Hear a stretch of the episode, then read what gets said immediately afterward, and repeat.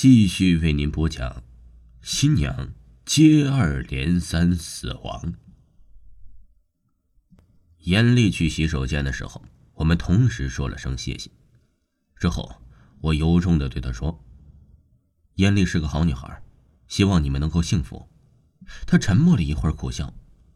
我想，我不会总那么倒霉的。离开的时候，我看着燕丽依偎在他怀里甜笑的样子，心里一阵忐忑。我不知道自己隐瞒了那些可怕的过往究竟对不对，我更加不知道这样做会不会令我成为另一场悲剧事件的帮凶。我宁愿相信朴树所说的，他不会总那么倒霉。但愿如此。然而，在半个月后的一个雨夜。我又一次接到了朴树的电话，他呜咽着对我说：“东慈，严厉死了。”在那个鬼气森森的房间里，我见到了面目全非的严厉。他是在看电视的时候啊，被突然降落的玻璃吊灯砸死的。我倒吸着冷气，简直不敢相信，这就是不久前甜美笑着向我展示幸福的那个严厉啊！朴树酒气熏天的瘫在地上，只会疯了似的傻笑。是我害了他，我是个魔鬼。他终于崩溃了。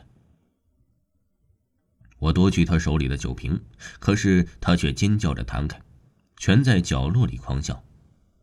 别碰我！每一个碰过我的女人都会死的。幽兰、小静、艳丽，他们都被他带走了。动词，你最好离我远一点。他是谁啊？我好奇的问。朴树没有回答，因为他已经精疲力尽的昏倒了。我从朴树的身上翻到身份证，然后请人帮我将他扔进一辆出租车里。身份证上的地址在郊区，那是一栋别致气派的独立小楼，亮着灯，证明屋里有人。我摁响门铃，片刻后门开了，一个坐在轮椅上清秀的女孩出现在我面前。她长了一张跟朴树极其相似的脸，应该是他的妹妹。我们一起将烂醉的朴树拖到了客厅的沙发。在我替朴树清理脸上的垃圾时啊，女孩突然悠悠的对我说：“我哥哥是不是很帅啊？每个女人都喜欢他，可是他们毫无例外的都死了。你知道这是为什么吗？”我回头，那个叫个朴姐的女孩啊，眼睛黑漆漆的，盛满了细碎的惊恐。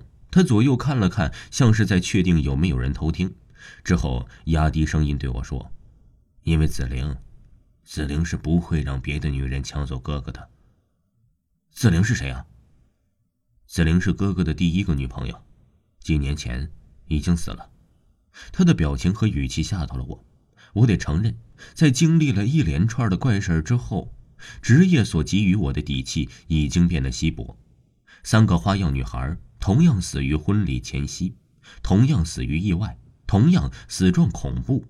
如果不是鬼魂作祟，怎么会有那么多的巧合呢？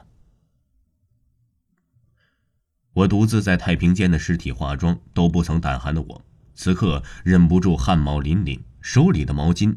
不知不觉的掉在了地上，我失魂落魄的离开了那栋别致气派的小楼，走了很远，似乎还感觉到背后的某扇窗户上有一双来历不明的眼睛在冷冷的窥视着我。